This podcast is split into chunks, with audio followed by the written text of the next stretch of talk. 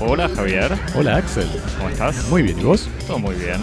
Bienvenidos a Cosmopodis, esculpiendo la cultura del mundo de a un tema por semana, en vivo desde el Estudio 1 en el sur de París, reunidos hoy para hablar de la retrospectiva del artista alemán Thomas Schütte, llamada Tres Actos, que se exhibe actualmente en la Moneda de París, a que fuimos a ver muy felices. Javier, ¿Cómo haces si querés con- con- contactarte con nosotros? Eh, hay muchas posibilidades. Depende del tipo de mensaje que quieras mandarnos. Nos puedes escribir a cosmopodis.gmail.com Nos puedes contactar por redes sociales, Instagram y Twitter en arroba cosmopodis, donde no solamente nos podrás contactar por mensaje privado, sino que podrás apreciar la calidad visual y creativa de todo el equipo gráfico de Cosmopodis y los inteligentísimos tweets y mensajes de nuestros pasantes eh, que se ganan el pan de cada día a fuerza de likes y, y retweets. Bien por ellos. ¿Qué recibimos en el buzón de la semana? Recibimos eh, dos comentarios. El primero que me parece el, el más importante eh, sobre el campeonato de fútbol argentino, la Superliga y el Racing campeón. una, Me una hicieron- omisión no menor, pero eso hubo unas respuestas en las redes. No, por eso, me hicieron, me hicieron notar algo que yo por supuesto sabía, que no hablé en el último episodio de Cosmopodis de que, del hecho que Racing había salido campeón, cosa que me puso muy feliz y no fue exceso de festejo eh, que me hizo olvidar eso, sino simplemente que habíamos, debo admitirlo ahora, lo habíamos grabado, habíamos grabado el episodio antes eh, de que se de- del resultado victorioso de Racing que le dio el campeonato, entonces no me animé a festejar eh, por adelantado eso.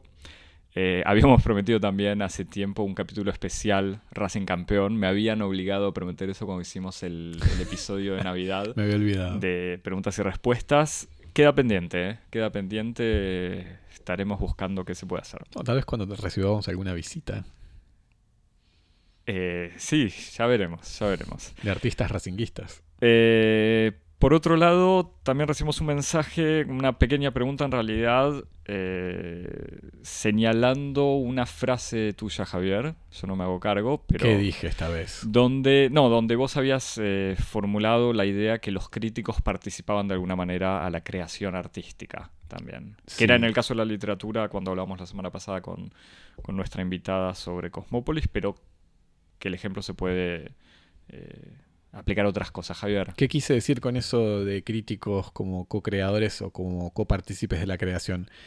Eh, básicamente lo que quería señalar o subrayar es el, el rol específico que tienen los críticos como intérpretes o como dadores de sentido de, de la creación artística o incluso de, de ciertos movimientos o coherencias generales que tal vez no son visibles para los artistas individuales, cada uno en su creación, pero que eh, son visibles eh, a los ojos justamente de un, de un observador inteligente y agudo del arte como, como fenómeno transsubjetivo en cierto sentido. Y en ese sentido, separar e- este tipo de rol de la crítica como intérprete de lo que se entiende tal vez más ordinariamente como la, la crítica y más vulgarmente también como árbitro de valor, ¿no? Como esto es bueno, esto es malo, que es el, típico, la, la típica intervención de la crítica en los, en los medios de comunicación, como en los periódicos o en las revistas. En general, esos críticos son los críticos que son eh, más reacios a abrazar los movimientos de la vanguardia, cuando hay otros críticos, que son los críticos que se mueven codo a codo con los artistas, que publican en revistas eh, de poca tirada, en donde incluso muchas veces los artistas escriben también, y son esos los, los críticos que yo llamaba como co-creadores o copartícipes de, de la creación. Muy bien, muchas gracias, Javier, por esta aclaración. Espero Espero que no ofenda a los claro, artistas. que no se ofendido a ningún artista. Sí, exacto, los artistas que naturalmente van a, van a sentirse este, alienados de, de su, de su prerrogativa, que es la de la creación. Eh, y finalmente recordamos te puedes suscribir en cualquier plataforma de podcast, la que más te guste, que sea iTunes, Spotify, Spotify. Spotify. En, en cualquiera de los Spotify que más te guste. iTunes, Spotify o Apple Podcast, Spotify, TuneIn y tantos otros. Soundcloud.com barra Cosmopodis y Medium.com barra Cosmopodis. Javier, pasemos A nuestro, nuestro tema de hoy. a nuestro tema de hoy. Bueno, que fuimos Pas- a, al acto, pasemos al acto. a los actos. hablando de los actos. A los tres actos. Eh, bueno, visitamos la exposición de Thomas Schutte. Eh, vamos a recordar que fue una, una exposición que, que teníamos ganas de ver, pero que recibimos justamente un mensaje de, de uno de nuestros... Insistente. No, vamos a decir, de nuestros, de nuestros amigos oyentes este, que nos este, llamó a, a visitar la exposición. La exposición decía entonces de Thomas Schutte, eh, titulada Tres actos, Trois actes, en la Monnaie de Paris. Acten. O Drei Akten, que eso lo vamos a ver. Akten no, acta Acte. que lo vamos a ver después eh, el sentido de este título, que está actualmente en la Monnaie de Paris, es el Museo de la Casa de la Moneda, del 15 de marzo al 16 de junio de 2019. Es una exposición que está a cargo de Camille Morinot, que es eh, curadora y conservadora de patrimonio francesa, que trabajó en el Museo de Arte Contemporáneo del Centro Pompidou, en donde estuvo a cargo de una exposición bastante discutida, muy importante, que fue el uh, at Centro Pompidou o el arroba El, o eh, sea, o el Centro Pompidou, que ELLES, significaría como ellas, ellas en el Centro Pompidou o ellas arroba Centro Pompidou, que fue una exposición temática de la colección permanente, un accrochage, como se dice, una colgada de la colección permanente del museo, dedicada exclusivamente a artistas mujeres. Es una de, las exposiciones más importantes eh, en la museografía feminista francesa en las grandes instituciones y que luego, desde 2016, está al frente de la dirección de las colecciones y las exposiciones de la Monnaie de Paris. Ah, esta exposición es la primera gran exposición retrospectiva de la obra de Thomas Schutte, que es un artista nacido en 1954 en Oldenburgo, en Baja Sajonia, por entonces República Federal de Alemania, Alemania del Oeste. Eh, un artista que se forma en los años 70 en la Academia de Arte de Düsseldorf, donde estudió nada menos que con Gerhard Richter, y a partir de los años 80 desarrolla una obra que experimenta con todo tipo de formatos y de medios, declinados alrededor de una constelación de temas y problemas recurrentes, como eh, los arquetipos de la figuración humana y el carácter funerario del arte. Vamos a volver después a estos, a estos dos temas para ex- explicarlos un poquito. Eh, movilizado por su interés en la recuperación de técnicas y de materiales caídos en desuso, como el bronce, eh, en distintas escalas, la cerámica o el vidrio de Murano se lo considera uno de los principales reinventores de la escultura contemporánea. Eh, siguiendo con el principio que está anunciado por el título de la exposición, que lo recordamos se llama Tres Actos, eh, está estructurada en tres grandes secuencias, musas y héroes, eh, el otro, lo otro y el más allá, y del modelo al monumento. Eh, las salas dedicadas a, esta secuencia llamada Musas y Héroes están consagradas a la figuración humana, o sea, a partir de los muñecos que se utilizan para dar referencia a la escala humana en los modelos arquitectónicos, Schutte experimenta con distintos formatos y materiales que los utiliza para revisitar o interrogar los lugares comunes, los tropos tradicionales de, la escultura, como por ejemplo el, formato del busto, eh, el ejercicio de la figura recostada, eh, el montaje de marionetas o de muñecos como figuras teatrales, y que lo utiliza también para discutir eh, el legado de la historia del arte con referencias bastante ineludibles como Rodin o Mayol o Picasso, y que también le sirve para ah, discutir cuáles son las condiciones de exposición y de percepción del objeto escultórico, eh, con dispositivos un poco más complejos que la simple construcción de, figuras o de esculturas, como instalaciones escenográficas o instalaciones con fotografías. Pienso aquí sobre todo a la serie United Enemies, A Play in Ten Scenes, o sea, Enemigos Unidos, una, una pieza en 10 escenas, una serie de 1994, que después también vamos a, conversar, y Morse Life, eh, 1988, que también es una pequeña serie, es una serie en tres, eh, en tres escenas eh, escenográfica. La segunda parte de la exposición, que se titula, como habíamos dicho, Lo otro y el más allá, gira en torno al problema de la muerte y al modo en el que el arte produce formas de la experiencia, de la finitud, a partir de una de sus piezas más famosas, que es la pieza Mein Grab, que es mi tumba, una pieza que él construyó en 1981 y que es un modelo de tumba de, tumba de él, con, fecha de nacimiento y de muerte. Con fecha de nacimiento y con una fecha este, especulativa de muerte en 1996, creo. o sea, 15, años, 15 años después de, la fecha de, construcción de la obra y que evidentemente como decía además la, el texto que acompañaba la obra, que por suerte no ocurrió. por suerte le erró en el... En el pronóstico. El pronóstico. Me parece que es un gesto innecesario. ¿Por qué por suerte? Por suerte. Hubiese sido quizás un gesto artístico más fuerte todavía. Sobre todo no va prometía con, no, muerte. No va con el estilo de el sentido del humor un poco, un poco nihilista del mismo Schütte.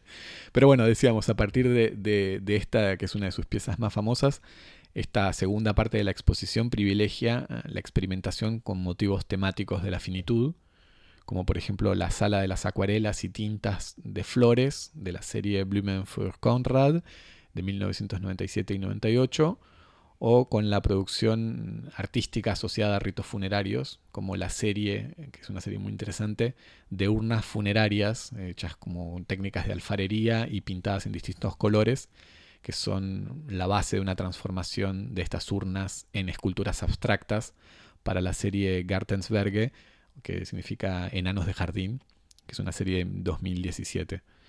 Por último, eh, tenemos la secuencia del modelo al monumento, que reúne los proyectos arquitectónicos de Schütte, que es una faceta muy rica de su obra, que va desde la producción de maquetas y de modelos de proyectos especulativos e imaginarios en los años 80 hasta una fase posterior muy interesante que es la de la realización de estos proyectos eh, para viviendas o construcciones funcionales a escala 1-1, a escala real, por encargo de coleccionistas, e incluso la transformación de algunos de sus modelos como la base para la sede de su propia fundación, la en Ale, que es eh, la fundación eh, Schütte, inaugurada en 2016 en Düsseldorf.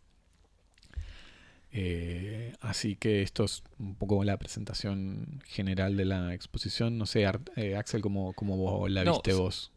Son tres actos que además están, no son cronológicos, o sea, están marcados por estos temas y por obras que en el fondo se responden eh, con muchos años de distancia. O sea, como algunos ejemplos que dabas. Sí, en algunos de... los ejemplos que, damos, eh, que vimos recién, efectivamente se ve que hay en una misma secuencia piezas del 80, del 90, piezas muy recientes. Muy recientes. Eh, y es esta lógica de, de, ¿cómo decirlo?, líneas diferentes que es lo más evidente, porque hay un montón de figuras, para decirlo rápidamente, o sea, de formas que se repiten literalmente, o sea, modelos que él hace en un... Cuando uno ingresa incluso en el edificio de la Monet, que es un, eh, un, edificio muy, muy bello al borde del Sena. Es un, gran edificio, como se dice en Francia, un hotel, como una especie de gran edificio neoclásico construido en el siglo XIX. Eh, con un patio interno, obviamente, y entonces en el mismo patio ya hay unas grandes esculturas de no sé, no sabría decir qué material o cómo están. Pero bueno, no importa. Pero monumentales, monumentales claro.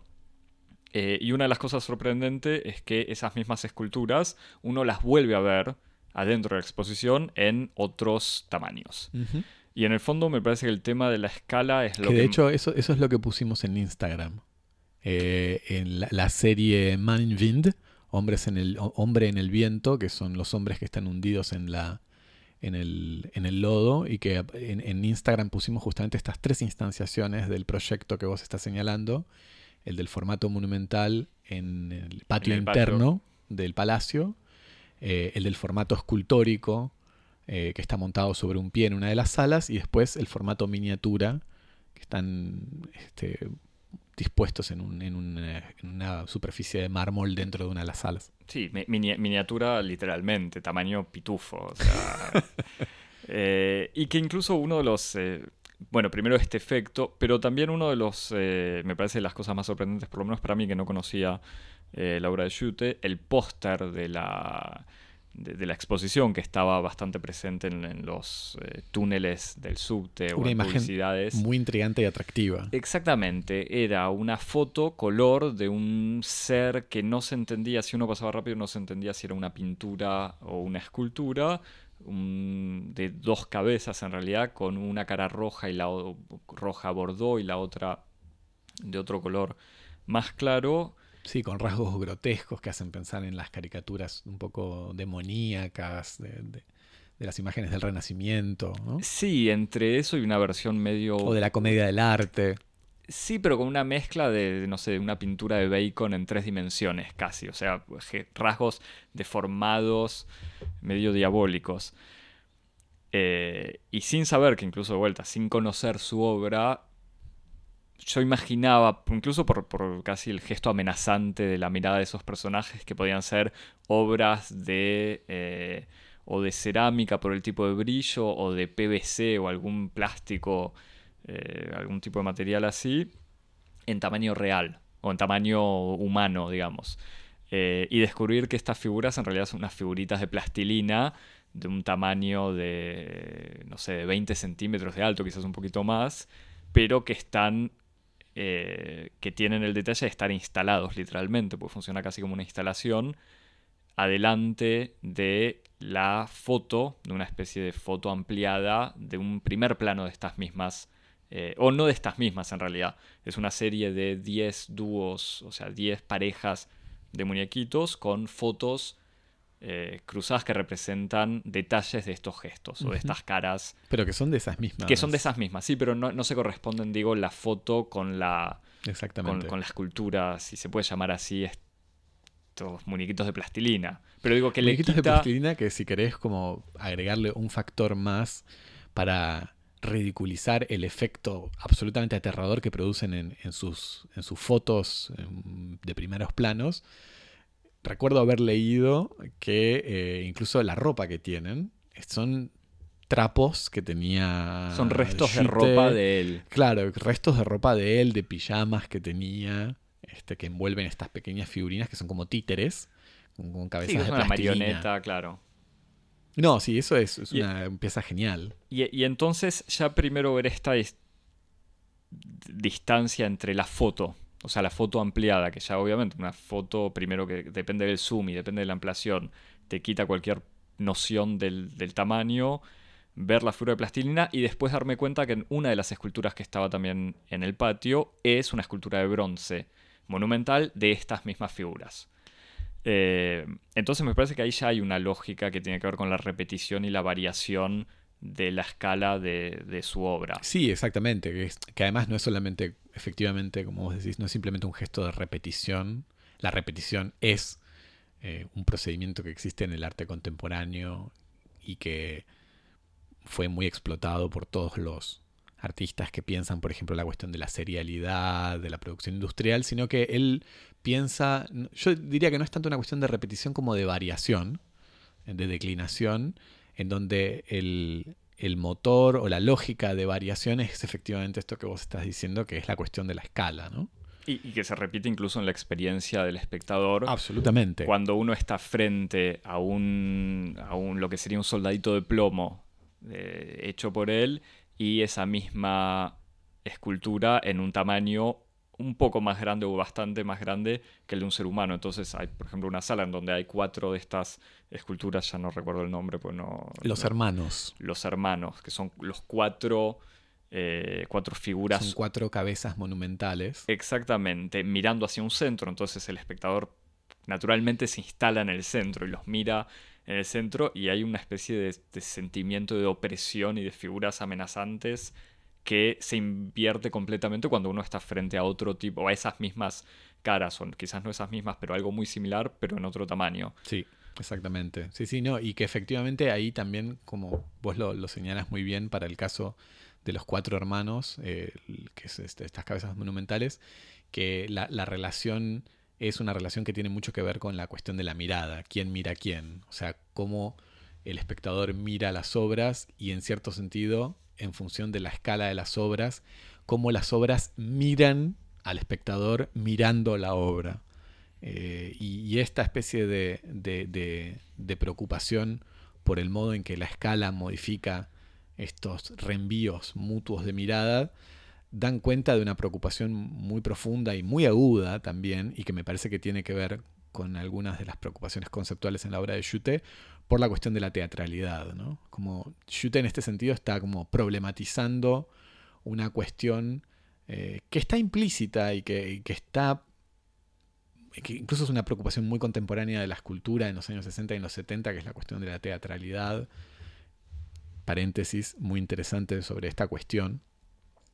Eh, ver que hoy, ahora en París, hay una exposición en Tadeusz Ropak, eh, tanto en la galería Tadeusz Ropak, tanto en Pantin como en, el Marais, de, eh, de Donald Judd, uno de los grandes nombres de, la arquitectura, de la escultura minimalista norteamericana, que es uno de los que instala un poco esta preocupación de los modos en, los que las condiciones de exposición de un objeto, sobre todo un, objeto escultórico reducido a sus más mínimos atributos como una forma geométrica, determinan las condiciones de experiencia del objeto.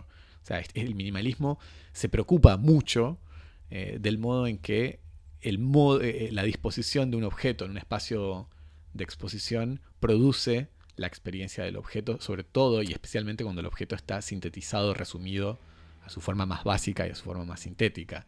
Lo que está haciendo Jute en este sentido, alejándose de la abstracción y del minimalismo, es preguntarse y eh, interrogar esas mismas problemáticas a través del tema y de la configuración de las miradas en todos este, estos dispositivos teatrales que se pueden encontrar, por ejemplo, en las cuatro cabezas, en los cuatro hermanos, en la declinación de una misma figura en distintos tamaños, como puede ser el de la serie de Man in Wind 1, 2 y 3, el formato monumental en el patio, el formato escultórico en la sala y después en las miniaturas.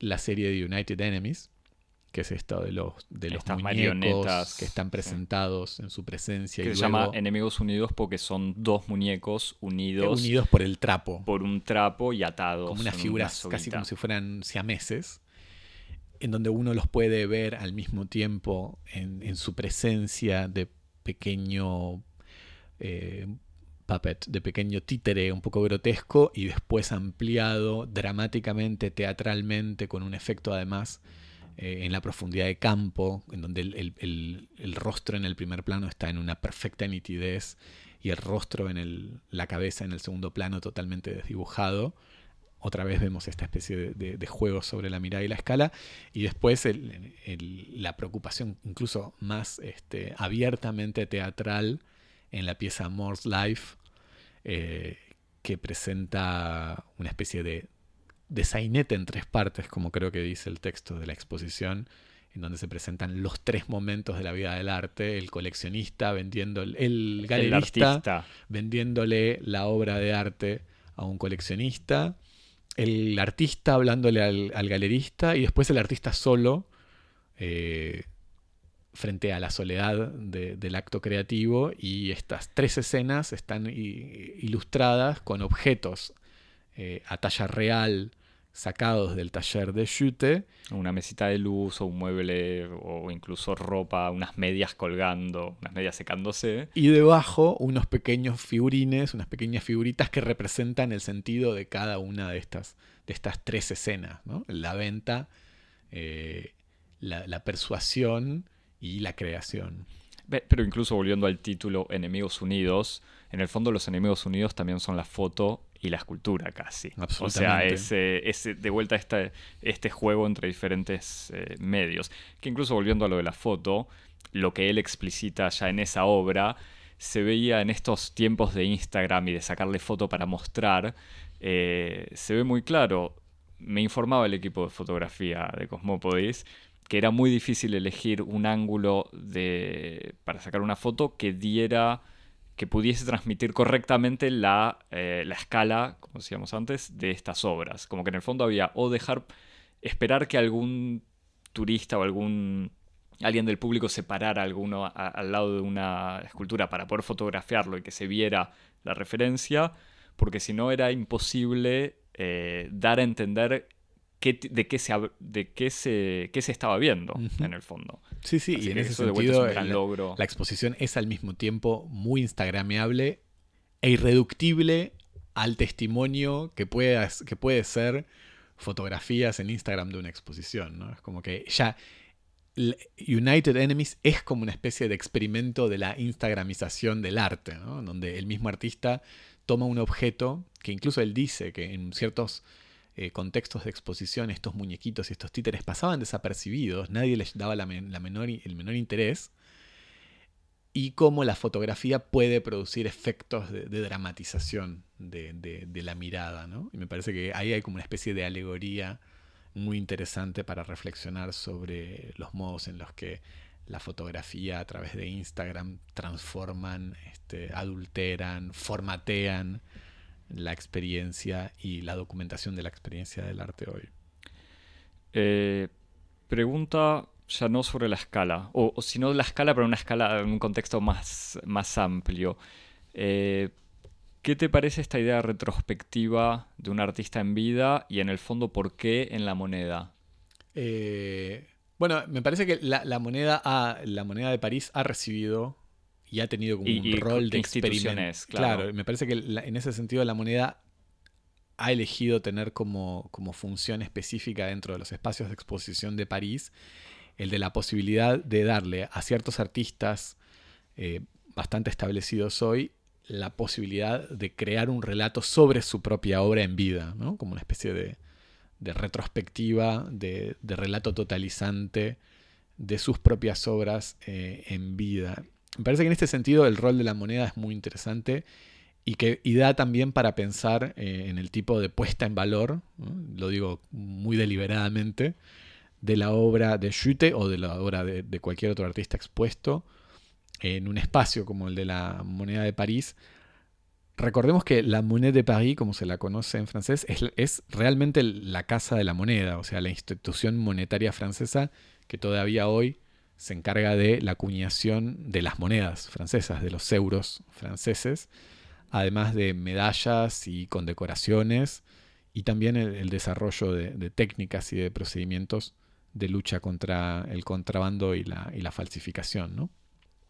O sea que ver esta especie de cohabitación entre sus funciones de institución monetaria y de espacio de exposición, entre estas dos funciones, es muy difícil no sentir que hay una especie de eh, persistencia o, de pregnancia de estas misiones originarias, que serían la de producción de valor y la de la verificación de la autenticidad, en la función museográfica de este museo, que es el Museo o sea, que, más que un museo, bueno, no sé en qué no sé si tiene una colección, o sea, no hay colección permanente, puede ser que haya piezas de colección. Claro, tiene una doble función, tiene una función de museo numismático, ¿no? más propiamente dedicado a la función de, la moneda, pero también desde, desde finales del siglo del siglo XX y sobre todo a principios del siglo XXI tiene esta función de ser una sala eh, de exposiciones contemporáneas, sobre todo a partir de la remodelación de 2014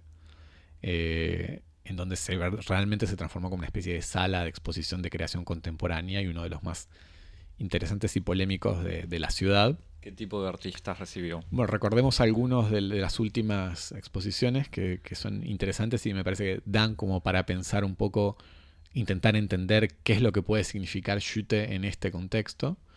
Eh, son todas además exposiciones que fueron, como decía, bastante polémicas, muy discutidas en 2014, por ejemplo, que fue el año de la reinauguración de, de la Monet, de la sala de la Casa de la Moneda, recibieron la exposición del artista norteamericano Paul McCarthy, que hizo una exposición titulada Chocolate Factory, fábrica de chocolate, que era la, prolongación de una instalación monumental que él había hecho el año anterior eh, en el contexto de la Feria Internacional de Arte Contemporáneo de París, la FIAC, que consistía en una escultura monumental en la Place Vendôme, en la Plaza Vendôme, que es una de las plazas más icónicas de París, una plaza donde se encuentra el Hotel Ritz y Está la de Cartier. las casas centrales o las oficinas centrales de casi todas las grandes joyerías. Y, y donde está la famo, el famoso monumento a Napoleón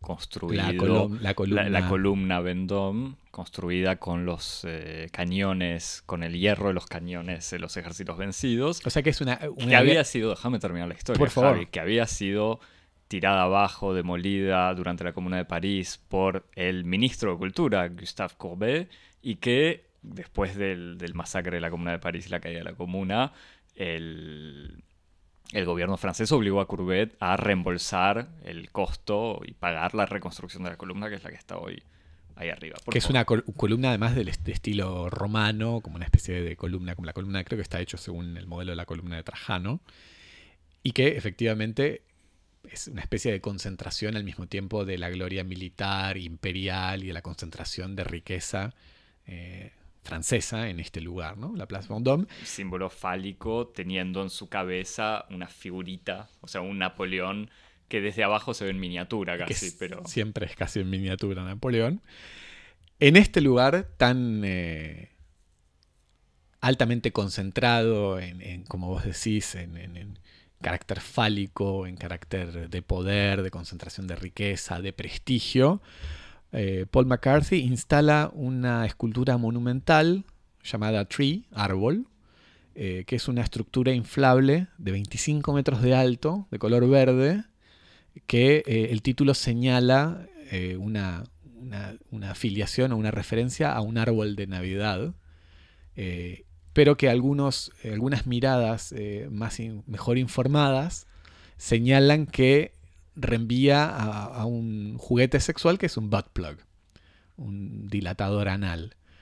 Eh, produjo escándalo en la ciudad, además produjo un escándalo. absoluto. eh, para decirlo, yo no me acuerdo cuántos días o semanas duró el escándalo del plug anal en la Place Vendôme, que me parece que además le generaba tanto placer a los periodistas que contaban el tema, porque el, el- el placer era tan alto como el nivel de escándalo y de reacciones absolutamente eh, ultrajadas de las señoras paquetas de, de ese barrio, digamos. Lo- Señoras y señores. Lo cual ¿no? mostraba el éxito de la, de la intervención que efectivamente interroga, por ejemplo, sobre los distintos regímenes de obscenidad en una, en una sociedad, ¿no? que tolera sin dificultades y hasta celebra algunas cosas y, y se escandaliza frente a otras.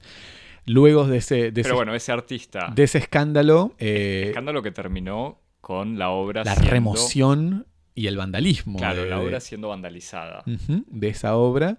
Eh, McCarthy fue invitado a, a- a justamente ocupar el, el conjunto de, de las salas de la moneda de París y entonces lo hizo con, con una, con una prolongación de este, este proyecto eh, bajo una forma nueva que es la, la Chocolate Factory, una, una fábrica de chocolate que era fue una instalación funcional de una fábrica de chocolate adentro de la sala de la moneda de París que justamente instala de lleno a la exposición en las problemáticas de la producción serial, de la cuestión del trabajo, de las obras, litera- de producir obras literalmente con fechas de vencimiento, porque esta fábrica de chocolate producía como pequeños muñequitos, que era como, eran unos eh, enanos de jardín que tenían, obviamente, en sus manos como un, pequeño plug anal, como si fuera un árbol de Navidad, que se podían comprar y comer en el, en el, shop del museo, en la tienda del museo,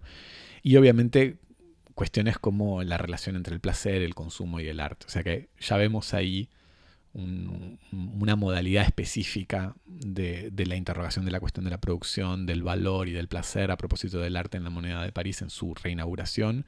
El año siguiente, en 2015, reciben la exposición Take Me I'm Yours, Tómame, soy, soy tuyo, eh, curada por eh, el artista francés Christian Boltanski, el curador un poco estrella Hans Ulrich Obrist, y eh, Chiara Parisi, que era en ese momento la, comisaria y la directora de las colecciones contemporáneas de la Monnaie de Paris, que después fue, se fue a dirigir la Academia Francesa en, Roma y fue reemplazada por Camille Morino.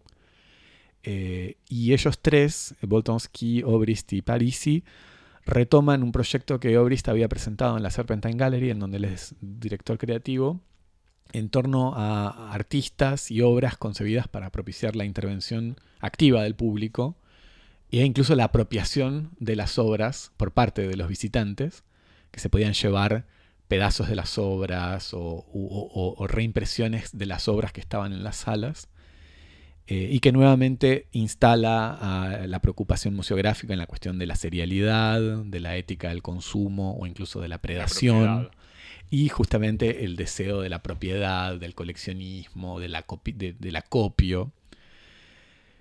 Y el año siguiente, en 2016-2017, reciben a Not Afraid of Love, que es la exposición retrospectiva del artista italiano Maurizio Cattelan.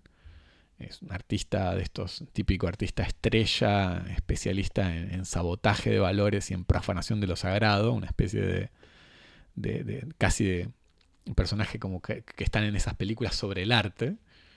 Eh, y que es una, fue una exposición que reunió buena parte de su, de su obra de modo retrospectivo, que dialoga con otra exposición que hubo en, la, en el Museo Guggenheim de Nueva York, también produjo mucho, mucho revuelo.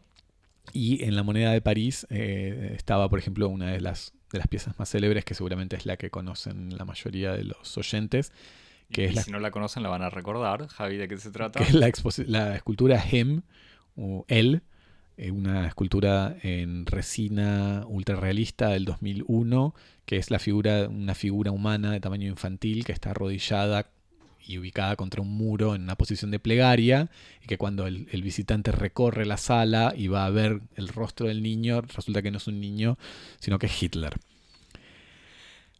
Bueno, con un alto, o sea, estos nombres que tirás, está claro que están marcados por la provocación, la transgresión. Exacto.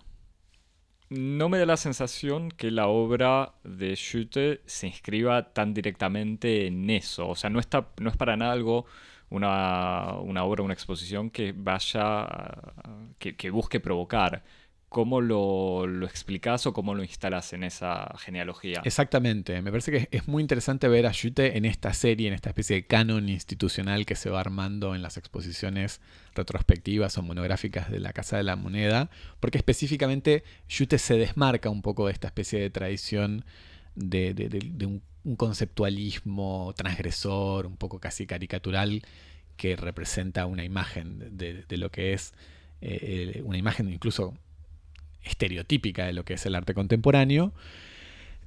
Y me parece que eh, hay que pensar un poco esta especie como de, separación, o de diferencia o de coincidencia. ¿no? Me parece que hay un modo eh, de pensar la obra de Schütte que es como, como, vinimos diciendo en varios momentos, que, que, la asimila a lo que uno podría llamar una restauración materialista, ¿no? Que es como la recuperación o la reivindicación de lo material, eh, de la pericia artesanal, o sea, del saber hacer, como lo propio del arte y como reservorio del valor artístico y como garantía de la autenticidad. ¿no? Como el verdadero arte, el verdadero artista sabe esculpir con sus manos. Y una obra casi decorativa. O sea, el verdadero artista es el que crea algo que uno puede apreciar porque es lindo y listo. Exacto, porque es, una encarnación de la belleza, es una encarnación del virtuosismo, es una encarnación de la disciplina, ¿no? Es como.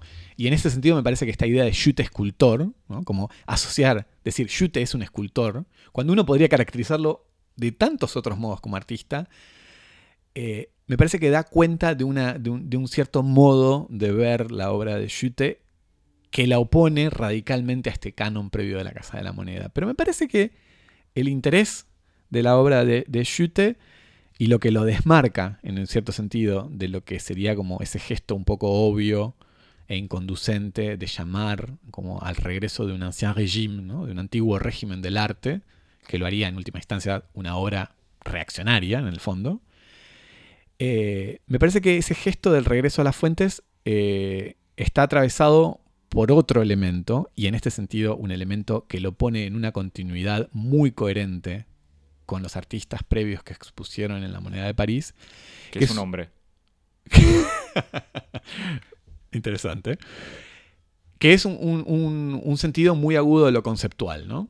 Eh, y que en ese sentido lo pone a él en una tradición, en una afiliación, eh, que es una vuelta, una vuelta de tuerca a las vanguardias que, lo inspiran y que incluso lo inspiran en una especie de escena originaria que él mismo da de su propia biografía como artista, que es el de visitar, no sé, con 18 años, eh, en Kassel la Documenta 5, este, que es esta, esta versión de, de, la exposición Documenta en Kassel, esta exposición que tiene, una vez, tiene lugar una vez cada cinco años y que la edición de 1972, la Documenta 5, es como una especie de edición mítica en donde irrumpen, eh, bajo el auspicio del curador suizo Harald Sassmann, irrumpe de un modo definitivo el minimalismo y el conceptualismo como, como casi disciplinas, entre comillas, mainstream del arte contemporáneo. ¿no? Es una, una, una exposición en donde entran así como a todo a toda velocidad la obra de Joseph Beuys, de Bruce Naumann, del mismo Richter que después fue profesor eh, en la Academia de Düsseldorf, de Buren, Daniel Buren que también fue profesor en, Düsseldorf, este, de Christian Boltonski, de John Baldessari, o sea, esa especie de primera escuela eh, de, encuentro epifánico que tiene, que tiene eh, en el arte, él me parece que lo, lo, asimila y al mismo tiempo le da una vuelta de tuerca muy interesante eh, en una salida que le permite a él hacer un arte que no es un arte epigónico, que no es una repetición de, de estos gestos conceptuales que están presentes en el arte de sus maestros, sino que él lo aplica eh, casi que te diría en una lógica deconstructiva, así medio incluso derridiana, a las lógicas del arte tradicional, ¿no? de la escultura, de, la, cerámica, de la alfarería, de la iconografía y de las formas que vienen de la pintura del medioevo, de la pintura del, renacimiento, del modernismo escultórico, incluso hasta de, la abstracción. Por ejemplo, cuando en, la serie de, los muñecos de jardín es muy difícil no ver eh, pinturas, por ejemplo, del, futurismo, eh, representadas en tres dimensiones. O sea que hay como toda una especie de trabajo muy interesante eh, de, reinterpretación del legado histórico, del legado técnico, del legado material, de la historia del arte con mayúscula, atravesado por todas estas lógicas deconstructivas de las vanguardias conceptualistas de la década de los 70. Pero que en vez de dedicarse a eh, la instalación o la, el dispositivo, la performance, retoma esos objetos. sí, y los hace funcionar como en el interior mismo del dispositivo del, arte, del arte tradicional, ¿no? Como, casi como, como si uno dijera, como, como hace un poco... Borges en el cuento de los precursores de Kafka, ¿no? Como si, como si las lógicas de las vanguardias conceptuales ya estuvieran en alguna medida operando eh, en, el arte del Renacimiento en el arte eh, moderno y él las expone en su, en su obra. Me parece que en ese sentido hay un trabajo súper interesante. Pero eh, eso en el fondo es lo que está bueno de la, exposición, a pesar de estos tres actos o esta supuesta separación entre el chute eh, escultor, el de, crear, no sé, grandes esculturas de bronce o pequeñas, y el arquitecto. El arquitecto, eso es. Pues el arquitecto es el que, el que supone la, la, tercera parte, pero uno ve que incluso el arquitecto está marcado, dando un ejemplo clásico cuyo nombre de la obra no recuerdo, es el, edificio este que él modela a partir de una cajita de fósforos y una papita Pringles. Bueno, no, se llama el, ese modelo, ese, ese modelo que es efectivamente como vos lo describís, es una, caja, una cajita chica de fósforos con una papa frita Pringles encima, que se llama Pringles. es un modelo, creo que es un modelo del 82. Y a partir de ese modelo, eh, él hizo la escultura Ale. O sea, la fundación Schütte en, Düsseldorf está modelado a partir de, esta miniatura hecha como casi como un ready-made. Pero es esta idea, que es lo que decíamos, que son, o sea, que no es una, una exposición cronológica, sino con cosas que se repiten, quizás es que en el fondo el giro o la idea conceptual es que no es una colección de objetos decorativos, sino una obra con una O mayúscula. Sí, sí, me parece que en ese sentido es como ahí hay como, como una especie de, sentido profundo del título, ¿no? Este título Tres Actos, que hace referencia eh, a, una obra de, de Schütte que está expuesta en la exposición, es la, la, la obra Drei Acter, es una obra del 82 una instalación con tres telas y otros objetos, que es propiedad ahora del Centro Pompidou. Eh, pero que me parece que también ese título, Tres Actos, reenvía así un poco a otra idea, que es la idea que como orienta el conjunto del trabajo de Schütte eh, hacia, la, hacia la forma, ¿no? como la forma matriz de su trabajo, que es la de construir una obra como con mayúscula, como vos decías, ¿no?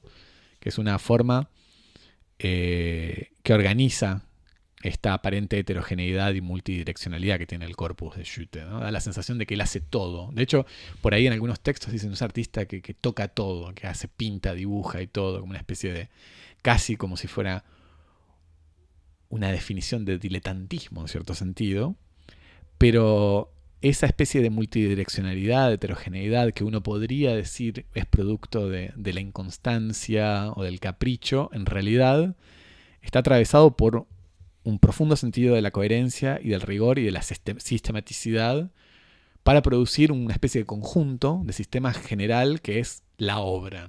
Como me parece que en ese sentido la exposición está muy buena me, me, pregunto, me gustaría, tal vez lo, dejo así como una pregunta para los amigos artistas que nos escuchan. Es como, yo veía esta obra, yo decía, es una obra muy interesante para, que, para estudiantes de escuelas de arte que vayan a ver la obra no solamente de un artista conceptual, sino de escultor o lo que sea, sino cómo hace un artista para producir una obra. O sea, cómo se construye una obra, cómo se conduce una carrera, eh, cómo, se, cómo se construye a través de la práctica eso que se llama artista, ¿no? Cómo, cómo esos cómo se eligen una serie de problemas y se declinan de distintos modos para construir algo así como una obra.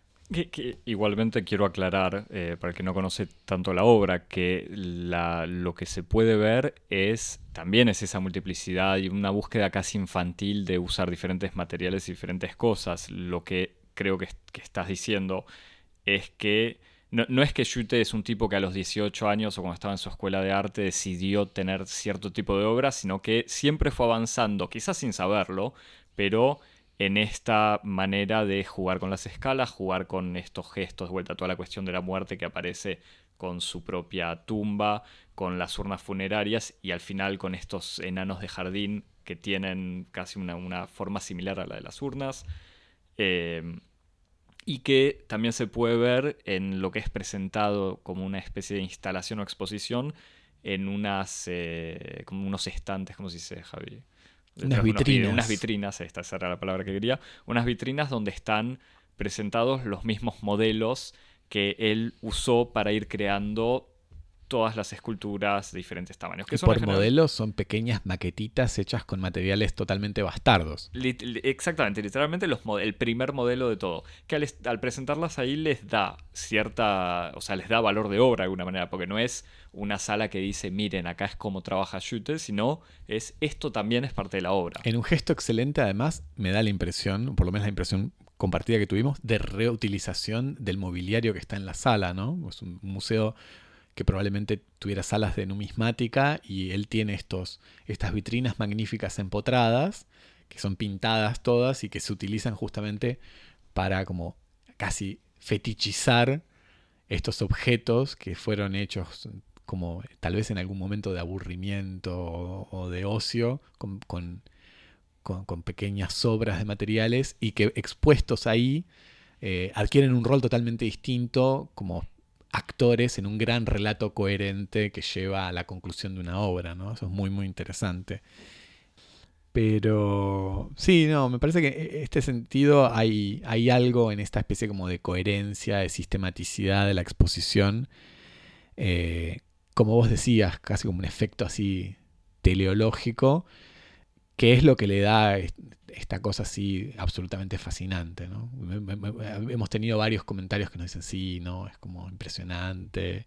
Alguien en, Instagram nos decía, nos volvió, me volvió a dar la fe en el arte. Hay algo así como muy fascinante en, esta especie de sistematicidad, de coherencia general de una obra. Y a pesar de todo de ambición, ¿eh? porque de vuelta pasa de la escultura al edificio. Absolutamente. Y en ese sentido, me parece que hay, hay algo muy interesante, en, un impulso ético muy interesante en la obra de, de Schütte, que, tiene algo, yo se, lo escuché decir a él eh, con otra fórmula, pero que a mí me hace pensar mucho en esa especie de, consigna becketiana, ¿no? Como de, fallar más, pero fallar mejor. Y, y dice algo de eso, ¿no? dice en algún momento, dice, como el problema no es eh, tener éxito o lograr las cosas o no lograrlas. El problema es que si uno comete errores, que esos errores sean errores consistentes. ¿no? Y me parece que ahí está un poco la idea que organiza toda la obra. Que incluso cuando él está probando cosas que no salen, lo importante es que ese no salir del intento esté atravesado por, un, por, una, por una idea y una coherencia que incluso aunque lleva a equivocarte, te lleva al lugar correcto, ¿no? Como te equivocar, te, te puedes equivocar, pero lo importante es que te equivoques con sentido. Javi, me voy a permitir citar, y con esto cierro el capítulo Racing, a las palabras de Eduardo Chacho Codet, entrenador de Racing, que dijo algo que justo hablaba con una amiga artista, eh, que lo importante es que el miedo, las ganas de ganar sean más importantes que el miedo a perder. Eso es excelente. Y con eso, eso nos dio el título de campeón y eso nos da grandes obras del arte. Bueno, Javier, además de recomendarle a la gente que pasa por París de ver la obra de Schütte, ¿tenés algo para recomendar? Eh, no sé si pensaste en algo, si no... No, no, que, que vean... O de McCarthy o alguna... No, me parece que vale la pena ver justamente los videos eh, de, la, de las exposiciones eh, de la moneda de París para ver la, la, multiplicidad de, de configuraciones posibles en un espacio que uno diría eh, que es un espacio muy limitado. ¿Qué quiero decir con esto? Como el, arquetipo de, la escena del, escenario contemporáneo para exponer creación es como el espacio industrial, los grandes volúmenes, despojados, modulares, un poco el modelo del Palais de Tokio o del, Tate, de, la Tate Modern. Esto está en las antípodas, es como decíamos un palacio neoclásico del siglo, con salas chicas. del siglo XIX, con salas chicas, con decoración muy recargada en, algunas de las, de las eh, salas centrales que no pueden ser modificadas por otra parte porque son patrimonio, y aún así, con, este espacio, con estas limitaciones, cada vez que se pone una muestra se, se transforma absolutamente el espacio del palacio y creo que es una buena muestra de, cómo se puede producir relatos museográficos de un modo muy creativo en espacios muy tradicionales con creación ultra contemporánea. Así que vale la pena mirarlo en, sus distintas formas. Bueno, y por supuesto agradecerle a, nuestro oyente que nos mandó el, que nos hizo el pedido, que fue más un consejo que un pedido, eh, y decirle a todos los otros oyentes que nos pueden seguir en Twitter o en Instagram. O escribirnos a gmail.com. gmail.com. Eh, y suscribirse en cualquier plataforma de podcast, la que más te guste, Apple Podcast, Spotify, Google Podcast, TuneIn, Stitcher. Y ya ni sé cuáles más existen, todas. Soundcloud.com barra Cosmopodis recomendalo, likealo, abrazalo, besalo, compartilo. Cosmopodis no, no le tiene miedo al amor. Eh, así que ya lo creo. Eso, compartilo, likeá, saludá, escribí, todo lo que quieras. Eh, y recomendanos más exposiciones y cosas para ir a ver, que iremos con mucho gusto. Nos vemos la semana que viene. Hasta la semana que viene. Chao. Chao.